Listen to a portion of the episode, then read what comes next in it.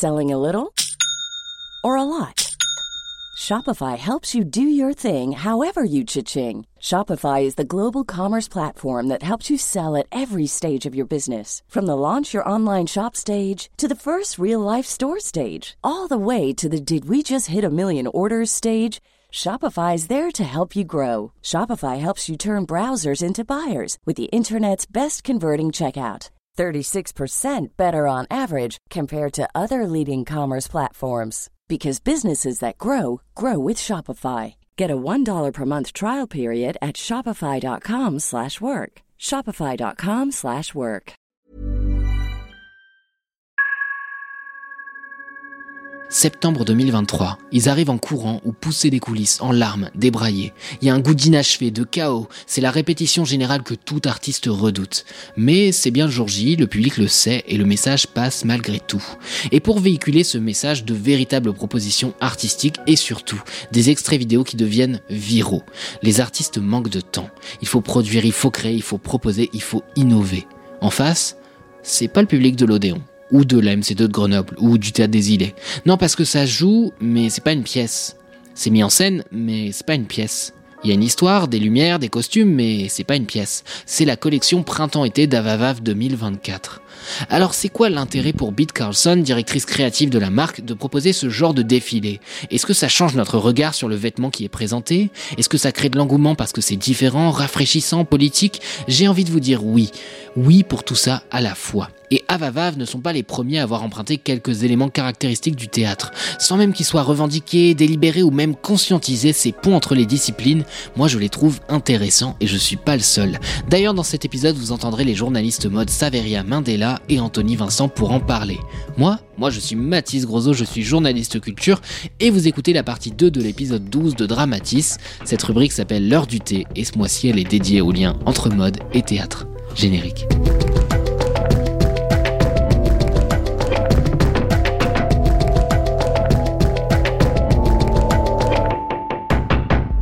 Quand on vous parle du milieu du drama, du costume, des projecteurs, de l'ego, vous pensez à à plein de choses en vérité. Hein. Je veux dire, euh, télé, cinéma, mode, théâtre.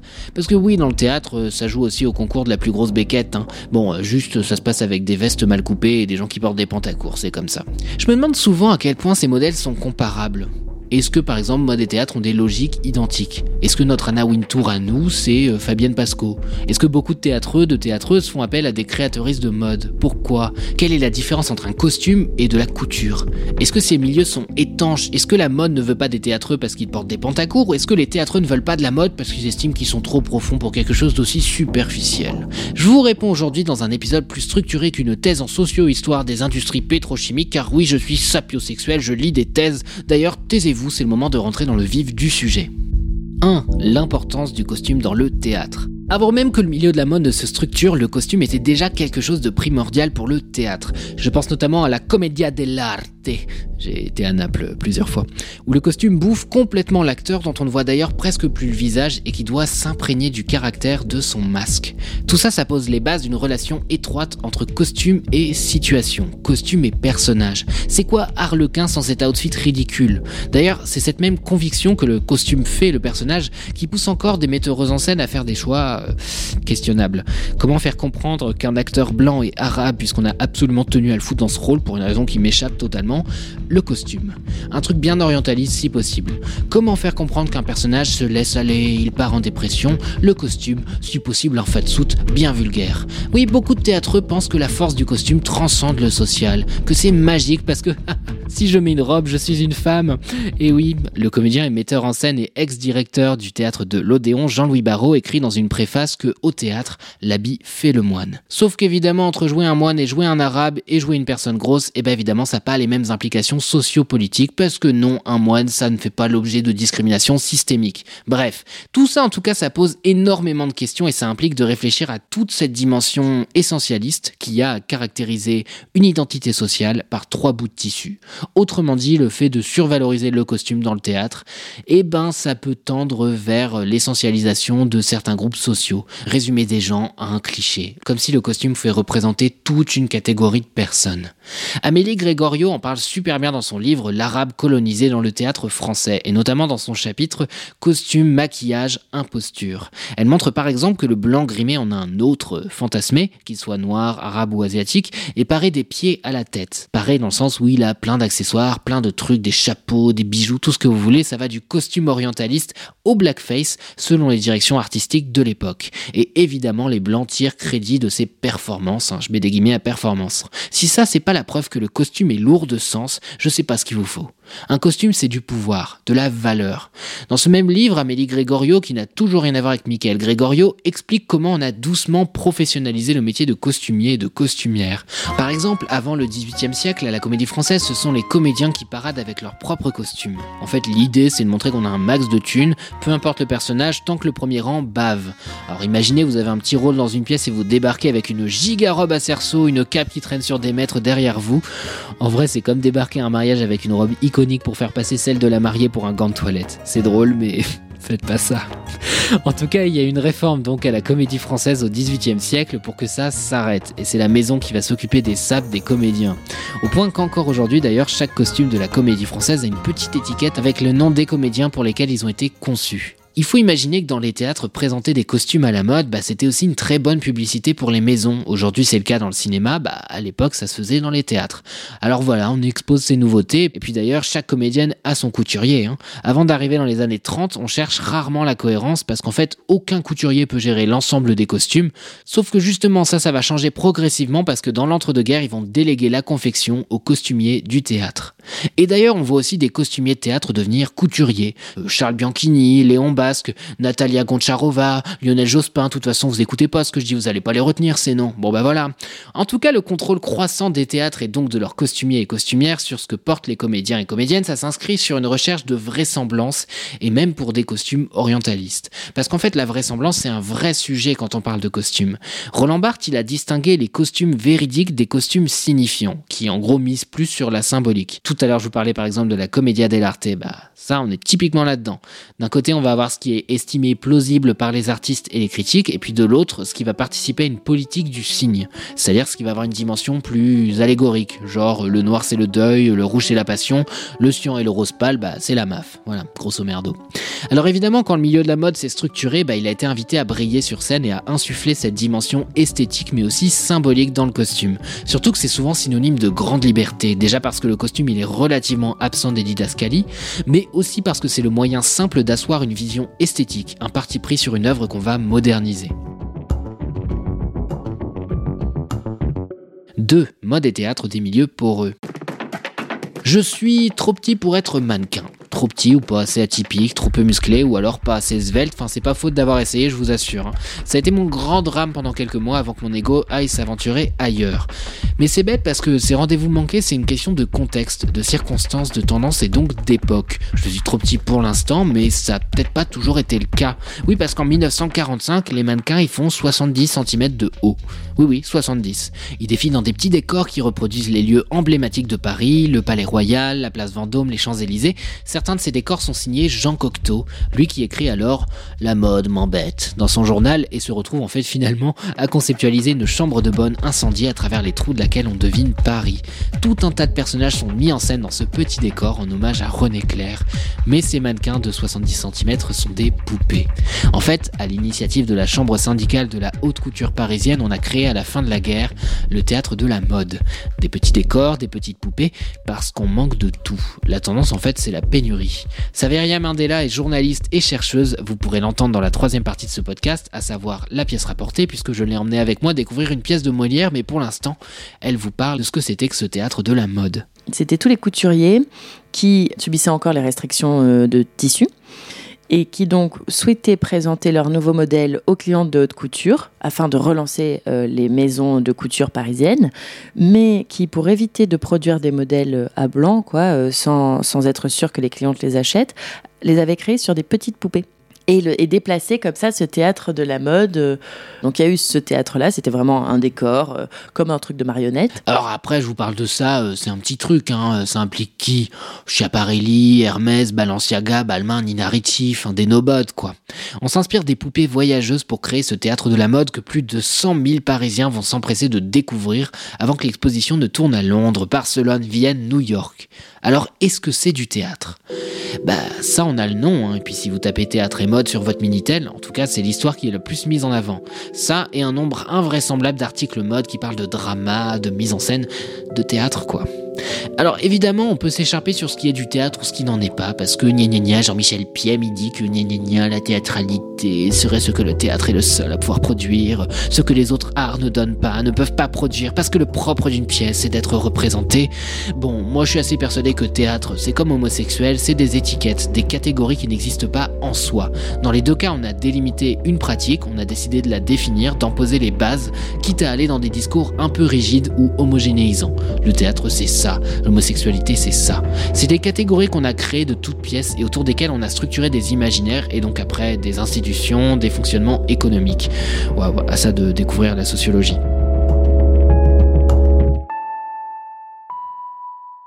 Je veux dire, c'est pas parce que je fais telle ou telle action qu'un acte est du théâtre. C'est du théâtre parce qu'en fait, on dit que c'est du théâtre. C'est le regard qu'on pose dessus, c'est le contexte, c'est le discours qui crée la catégorie. Et donc, le contexte, l'histoire, les grilles de lecture qu'on a. Donc, en gros, avoir de la rigidité sur ce qu'on appelle théâtre ou pas, ce qu'on appelle danse ou pas, ce qu'on appelle mode ou pas, et penser qu'on va avoir une définition objective, immuable, bah, c'est illusoire, en fait. C'est s'asseoir sur toutes les contingences sur lesquelles nos grilles de lecture reposent. Pourquoi je vous dis tout ça? Et eh bah, parce qu'aujourd'hui, théâtre et mode, c'est des milieux professionnels qui sont vraiment définis, identifiés, avec des structures, des actrices, qui ont tout intérêt parfois à ce que ça reste totalement rigide, délimité. Alors aujourd'hui, économiquement, ils n'ont pas du tout les mêmes logiques. Hein. Typiquement, on n'a jamais vu la mode arriver avec des grands idéaux de démocratisation comme on le voit toutes les deux heures globalement dans les pièces de théâtre. Et accessoirement, il n'y a personne qui remet en cause le fait que les pièces de théâtre soient de l'art, alors que la mode, bah, c'est souvent conçu comme une industrie. Et d'ailleurs, des gens, quand ils adorent un défilé, ils disent, mais là, c'est plus de la mode, c'est de l'art. Et je suis vraiment en mode, mais c'était quoi avant alors? Ce qui me fait vraiment me demander, mais ça commence où l'art pour vous? Et ces milieux de la mode et du théâtre, en fait, ont beaucoup travaillé ensemble historiquement. Et ça, c'est Anthony Vincent, journaliste mode chez Mademoiselle, qui nous en parle. Oui, cette porosité, elle a toujours été là en fait. Il y a depuis très très très longtemps, des mannequins euh, sont coachés par des euh, movement directors sur des défilés, mais aussi sur des shootings de mode.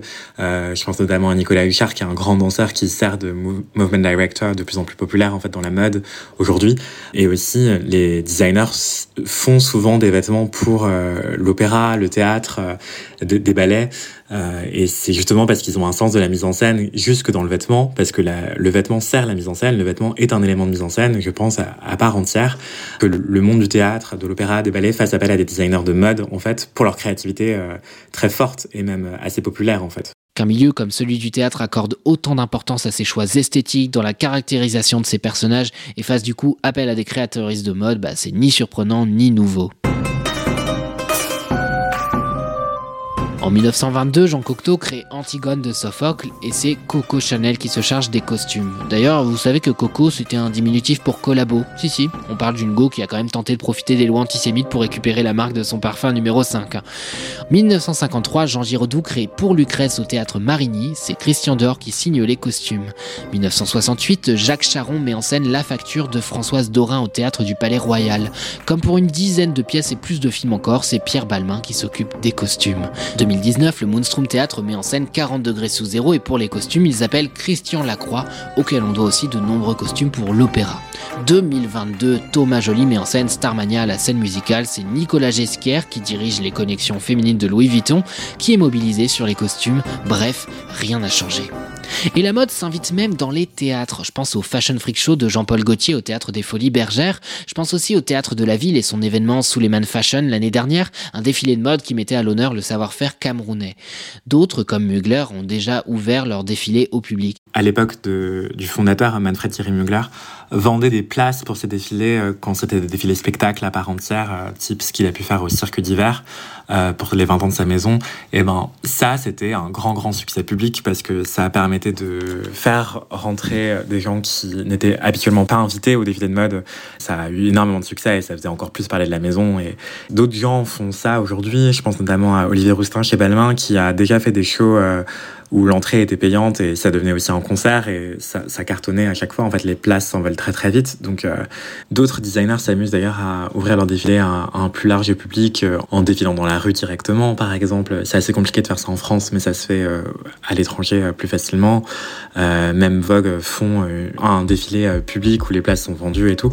Mais ça, pour le coup, je pense pas que ça ajoute à la théâtralité ou à la spectacularisation de la mode. C'est pas l'accès au défilé qui fait que c'est théâtral en fait, parce que au contraire je pense que parmi les défilés les plus dramatiques, en fait, euh, c'était pas forcément ouvert au grand public. Les défilés de Balmain euh, par Olivier Roustin, qui sont aussi des concerts là, Balmain live, et eh ben justement, c'est plus des concerts et c'est moins du théâtre.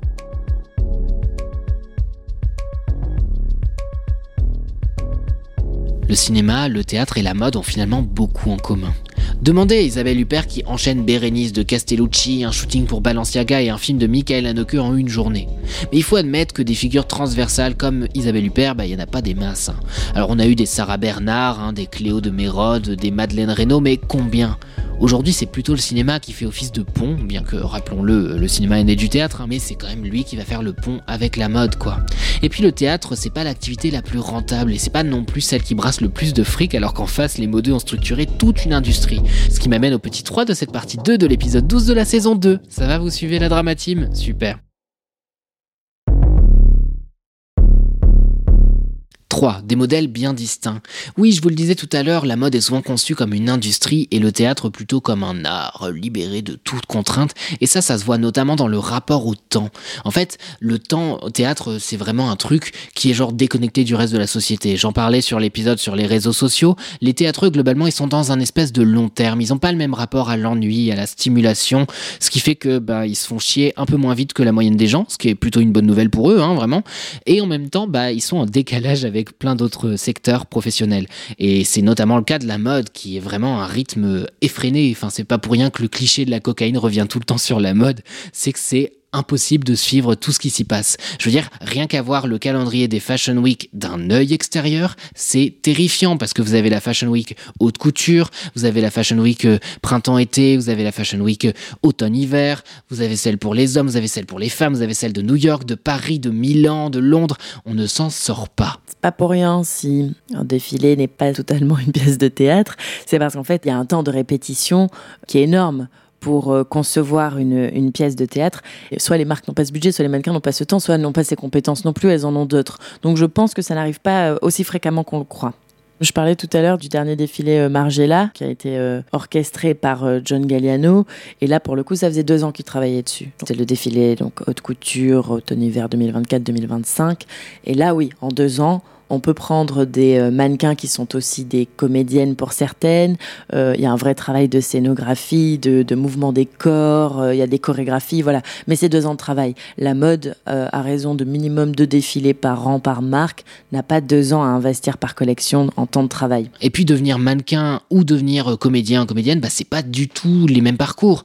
Même si évidemment on peut établir des, parallèles, des similitudes. Enfin, je veux dire, il y a pas mal de mannequins qui se font scouter dans la rue. Bah, c'est pareil pour le théâtre ou surtout pour le cinéma d'ailleurs, où des directrices de casting vont vraiment repérer des gens euh, qui se démarquent euh, dans la rue. Bon, mais ça reste très très différent en termes de formation, en termes de bagage, en termes d'expérience, etc. Enfin, on demande pas du tout la même chose, et ce qui fait d'ailleurs que quand on demande aux mannequins des choses qu'on demanderait à des théâtreux, bah c'est un peu compliqué, mais je pense que l'inverse est vrai aussi. Donc la mode est du théâtre, mais le théâtre ne sait pas toujours être de la mode. C'est plutôt ça qui est assez ironique. C'est peut-être ça aussi qui explique pourquoi le théâtre n'arrive pas à parler de mode, en tout cas le fait si peu, c'est et par snobisme, et par peut-être euh, difficulté à faire dans la minutie de la mode en fait, parce que la mode, elle se voit de loin, mais elle s'apprécie encore mieux de près quand elle est bien faite le théâtre, euh, c'est difficilement chuchoté. Je pense que le théâtre est plutôt fait pour être vu de loin, alors que la mode, elle a besoin des deux, en fait, d'être appréciée de près et de loin.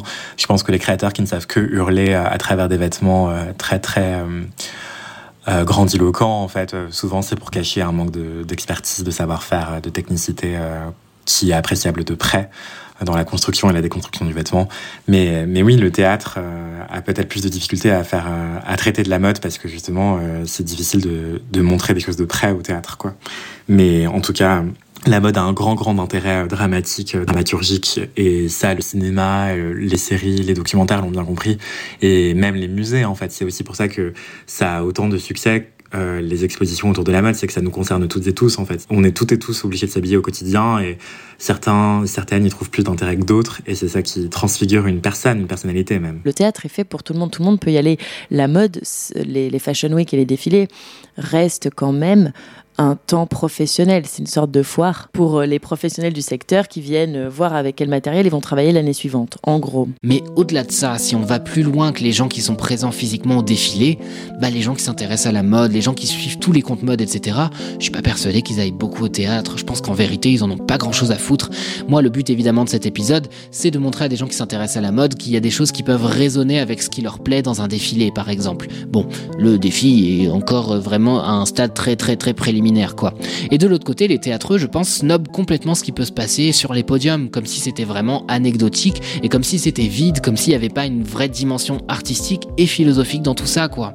Bref, c'est des gens qui ne se mélangent pas, et pourtant, je sais pas s'il y a un truc plus théâtral que la mode. Petit 4, la mode est un théâtre. Alors on dit souvent que le monde est un théâtre, ça c'est un truc de Shakespeare, mais c'est parce que Shakespeare il a jamais fait une fashion week de sa vie, il était jamais invité. Bah oui. Mais en vérité, un point qui revient tout le temps quand les gens s'intéressent à la mode, bah c'est le drama. Ce qui nous intéresse, c'est toujours les histoires derrière les tenues, les histoires que veulent bien raconter évidemment les créatrices, mais aussi celles qui ne veulent pas raconter, celles qui sont révélées dans des bouquins scandales, etc. C'est ça qui donne lieu à des spectacles comme on avait pu voir avec Jacques de Bacher, qui est donc un ancien compagnon de Karl Lagerfeld. La mode est un théâtre. Euh, dans son ensemble, même euh, au niveau des coulisses et du milieu. Il y a un philosophe dont je me sers beaucoup, qui s'appelle Oswald Ducrot, qui est parti du principe que le langage devait être analysé avec des méthodes proches de celles de l'analyse du genre théâtral. Et je pense que dans la mode aussi, tout est scène. Enfin, il y, y, a un rapport coulisses et scène qui est évident, et pour tout le monde, même pour les professionnels. Il y a des moments où on fait des choses qui sont inintéressantes et qui restent de l'ordre des coulisses, comme par exemple moi quand je suis seule chez moi en train d'écrire, et des moments qui en revanche euh, font repasser à, une forme de scène quelle qu'elle soit. Si c'est, euh, je sais pas, imaginons demain euh, JQ qui fait une conférence et, que tous les journalistes pigistes du média vont parler, et voilà. donc il y a un rapport scène-coulisses permanent, particulièrement pour les créateurs, les mannequins et toutes les personnes médiatisées, encore plus depuis qu'il y a les réseaux sociaux. Encore une fois, je pense que la mode, c'est d'abord et avant tout du théâtre. Ça a toujours été du théâtre personnellement, je me suis toujours intéressé à la mode euh, parce que pour moi, c'est une industrie cannibale qui se nourrit de toutes les formes d'art, en particulier du théâtre, pour le coup et de la littérature, mais bien d'autres choses. Mais d'abord et avant tout du théâtre, en fait, la mode, c'est de la mise en scène de soi-même à travers le vêtement. C'est de la mise en scène individuelle, c'est de la mise en scène du quotidien.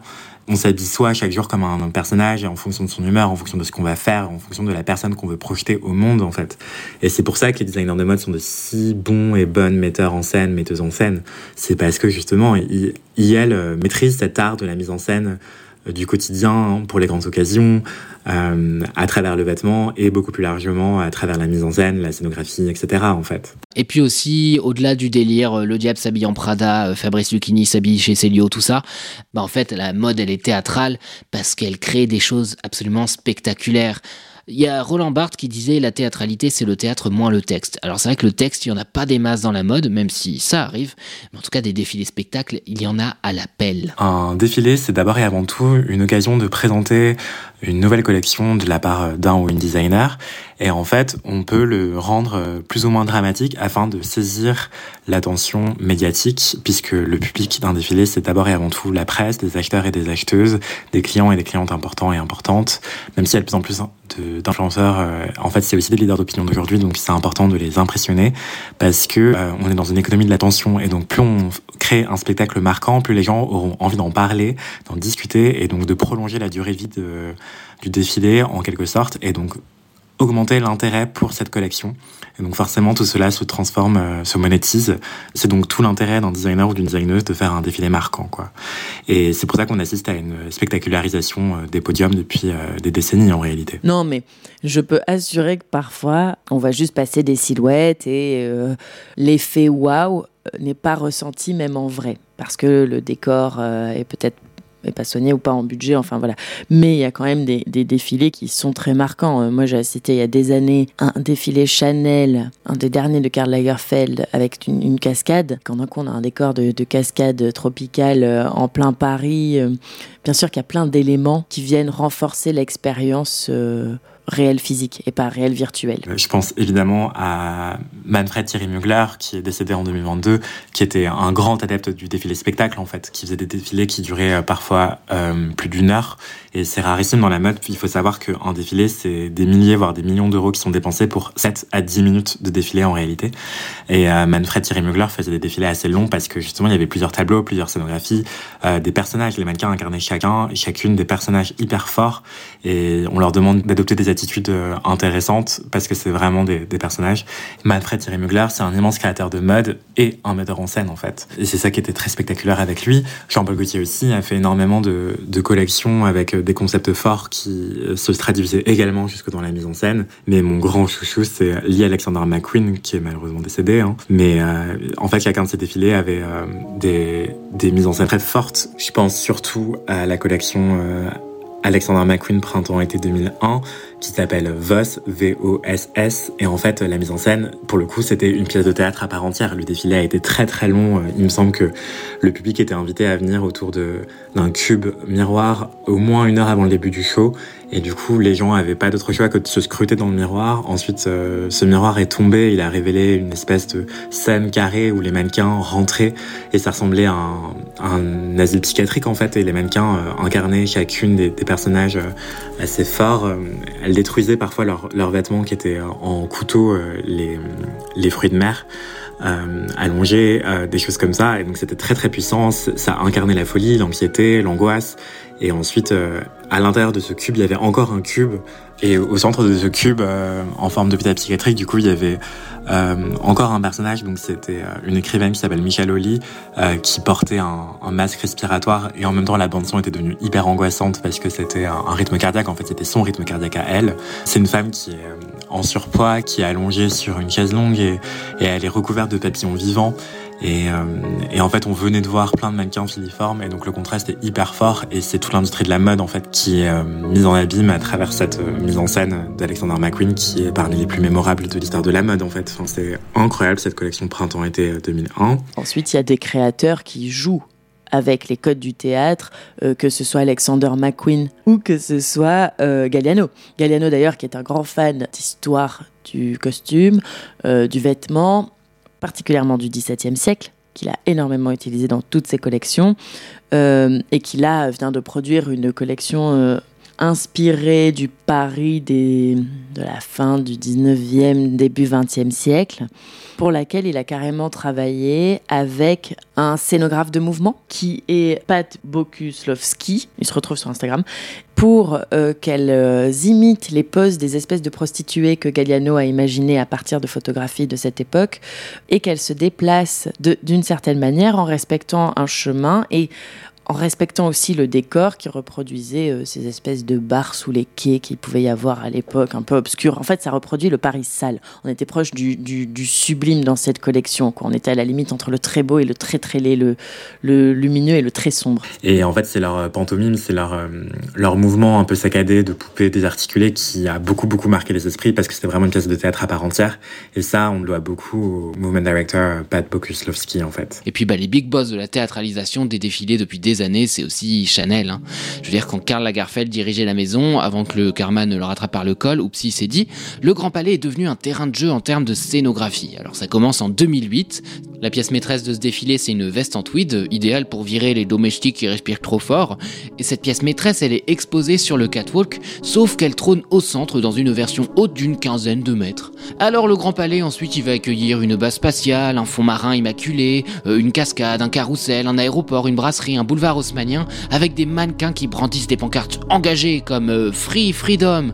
Waouh et prochainement, peut-être, euh, un banquet qui invite les convives à manger les riches, parce qu'il paraît qu'ils font déglacer Bernard Arnault avec du vinaigre balsamique pour qu'il ressente une seule émotion dans sa vie, ça va être super. Mais attendez, plus sérieusement, vous savez ce qu'ils ont recréé dans le Grand Palais en 2013 Un théâtre, un théâtre dévasté par les bombes et derrière lequel on devinait une ville futuriste. Pardon, mais si ça c'est pas un appel du pied pour un épisode dramatique, je sais pas ce que c'est, Karl. Hein bon, en fait, je peux pas ne pas parlé de Iris van Herpen. C'est une autre grande dramaturge de la mode. Donc, c'est une créatrice néerlandaise contemporaine qui est encore vivante, bien vivante, qui a eu une exposition récemment aux arts décoratifs à Paris et qui a eu un grand succès critique et public. Ça montre bien, encore une fois, l'intérêt du public pour la mode.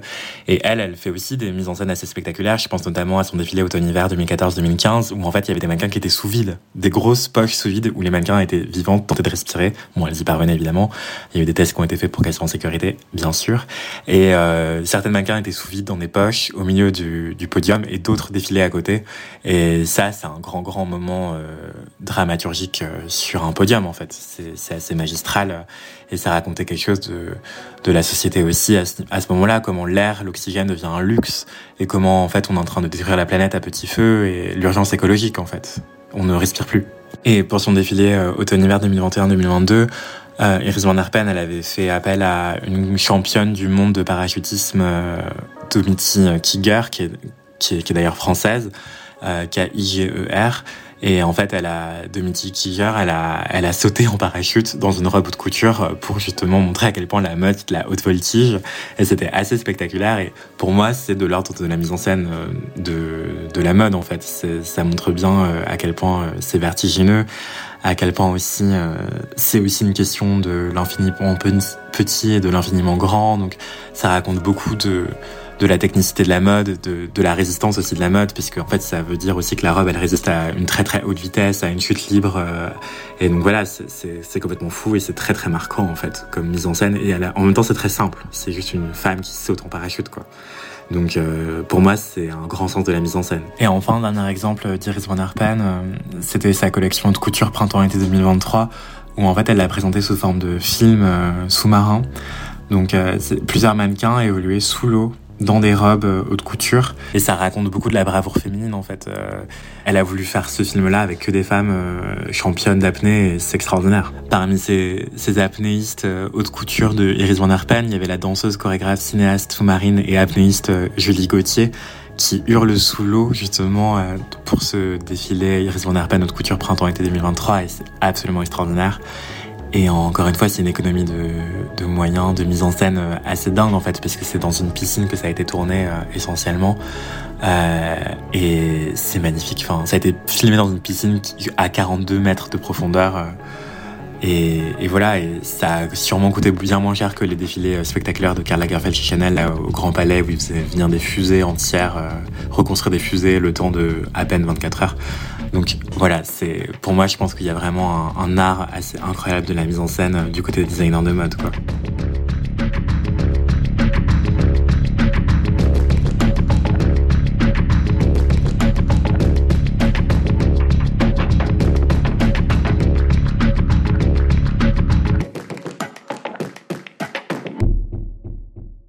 Oui, alors il me semble qu'il y a la marque Doublette qui, il y a une ou deux saisons, a fait un défilé. En fait, c'était un dîner et les mannequins se sont levés pendant le dîner et en fait leur robe était la table, la nappe.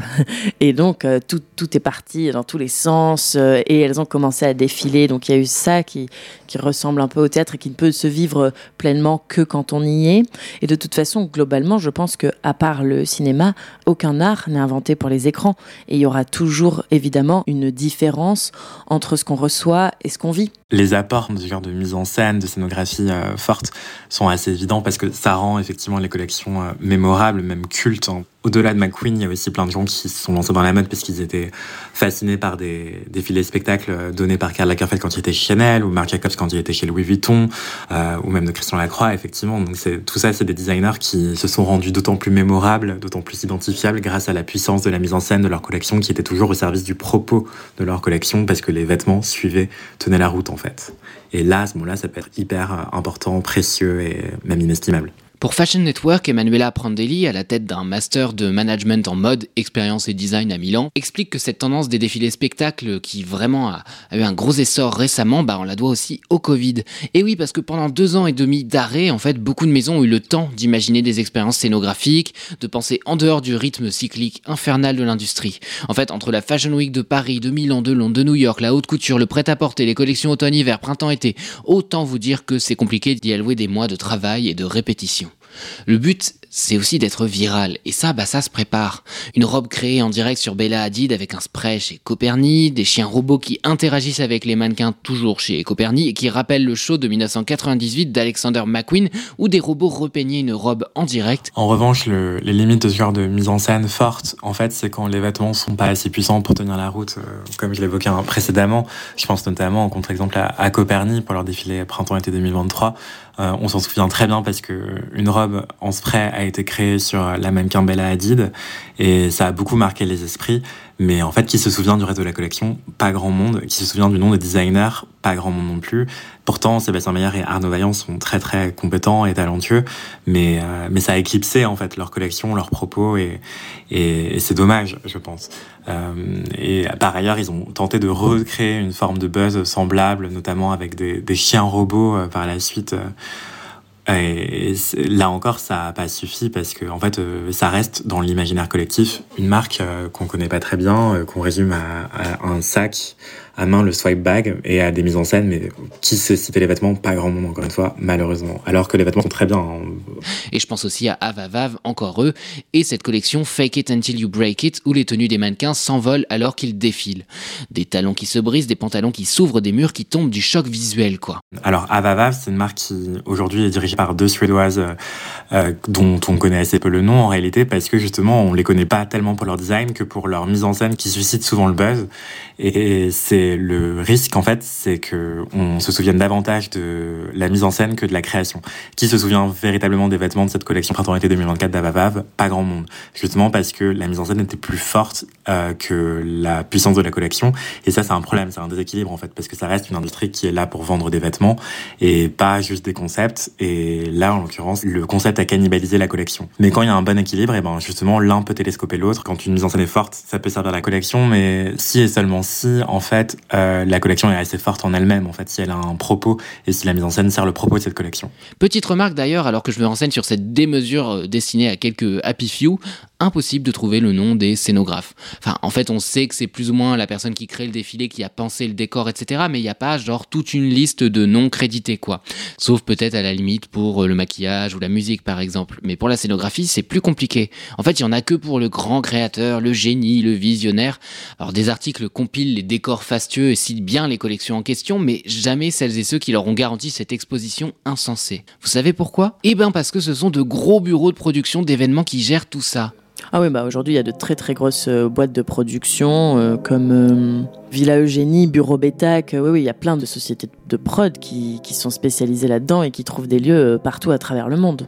Par exemple, on a le bureau Bétac dont le créateur Alexandre de Bétac est surnommé le Fellini des défilés et à qui on doit des scénographies magiques. Mais aussi Villa Eugénie, Obo, La Mode en Images, Eyesight Group, Marcadet. Ces agences offrent des shows avec des décors grandioses, un budget lumière à faire passer la famille Bettencourt pour des nécessiteux et la petite nouveauté post-Covid de la vidéo. Et devinez par exemple à qui Hermès fait appel en 2021 pour sa collection Homme Printemps Été. Et eh bah Cyril Test, le metteur en scène qui manie la caméra sur chacune de ses productions depuis des années. Et puis ça fait venir aussi des sociétés comme Division qui jusque-là réalisaient des clips. Bref, les pistes commencent à se brouiller. Le théâtre s'invite dans la mode, la mode dans le cinéma, le cinéma dans la musique, parce qu'au fond, qu'on soit un épaule des planches ou un épaule des podiums, l'essentiel c'est de maintenir le système en marche.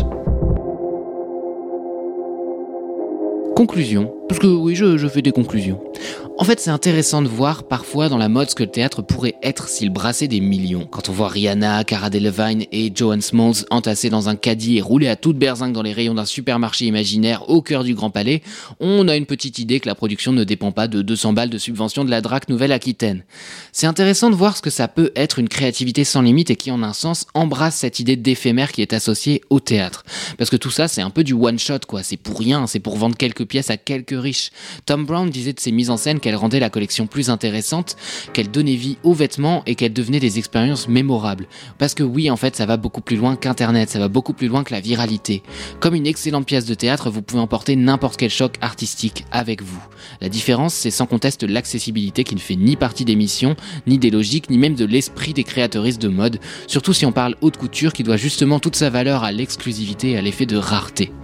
Ça m'intéresserait de savoir ce que des créateuristes de mode ou des bureaux de production vont voir au théâtre, si elles y vont. Et à contrario, ce que le théâtre pourrait garder de ses présentations beaucoup plus succinctes, mais qui peuvent véhiculer des messages forts. Vous me connaissez, mon but c'est de construire des ponts. Parce que je considère que l'émerveillement qu'un internaute peut ressentir devant les images d'un défilé Chanel, bah, il peut peut-être aussi le vivre en salle avec des centaines de spectateuristes. Les émotions n'obéissent pas à ces catégorisations rigides avec lesquelles on a organisé et même hiérarchisé les disciplines artistiques. Par exemple, qui parle de mode aujourd'hui? Des grands médias féminins, des magazines, et la presse plus tradie, quand elle se penche dessus, bah c'est soit du portrait, soit de l'enquête sur des grosses tendances. Mais je veux dire, pour parler de mode, au fond, bah c'est un peu trivial, c'est un peu bas. Hein. Alors que le théâtre, oh bah c'est noble. Alors toutes ces vieilles rédacs ont leur critique théâtre et son lectorat trois personnes. Enfin je sais pas, je trouve ça étrange quand on voit la résonance qu'a la mode, résonance qu'a pas le théâtre. Je pourrais pérorer pendant des heures, mais Saveria Mendela m'attend, parce que ce soir je l'emmène voir le mariage forcé de Molière mis en scène par Louis Arène au théâtre du Rond-Point. C'est l'occasion parler de son rapport au théâtre, mais aussi évidemment des costumes. Ça se passe dans la pièce rapportée et c'est la partie 3 de ce podcast. Vous avez écouté l'heure du thé, la grande question mensuelle de Dramatis. Aujourd'hui, elle était consacrée au lien entre le théâtre et la mode. Le mois prochain, ce sera sur le théâtre à l'école, puisque notre empereur, sa femme et potentiellement le petit prince tiennent à ce que ce soit obligatoire. J'ai demandé l'avis des profs, mais aussi le vôtre. Ce sera fin mars et ce sera de gauche. Je suis Mathis Grosso, j'écris, produis, réalise et mets en musique ce podcast. Merci à Anthony Vincent et Saveria Mandela pour leur participation. Toutes les références sont dans la description. Allez partager massivement cet épisode, sans quoi il est possible que je me laisse dépérir sur une bande d'arrêt d'urgence. On se retrouve dans la partie 3. Bisous.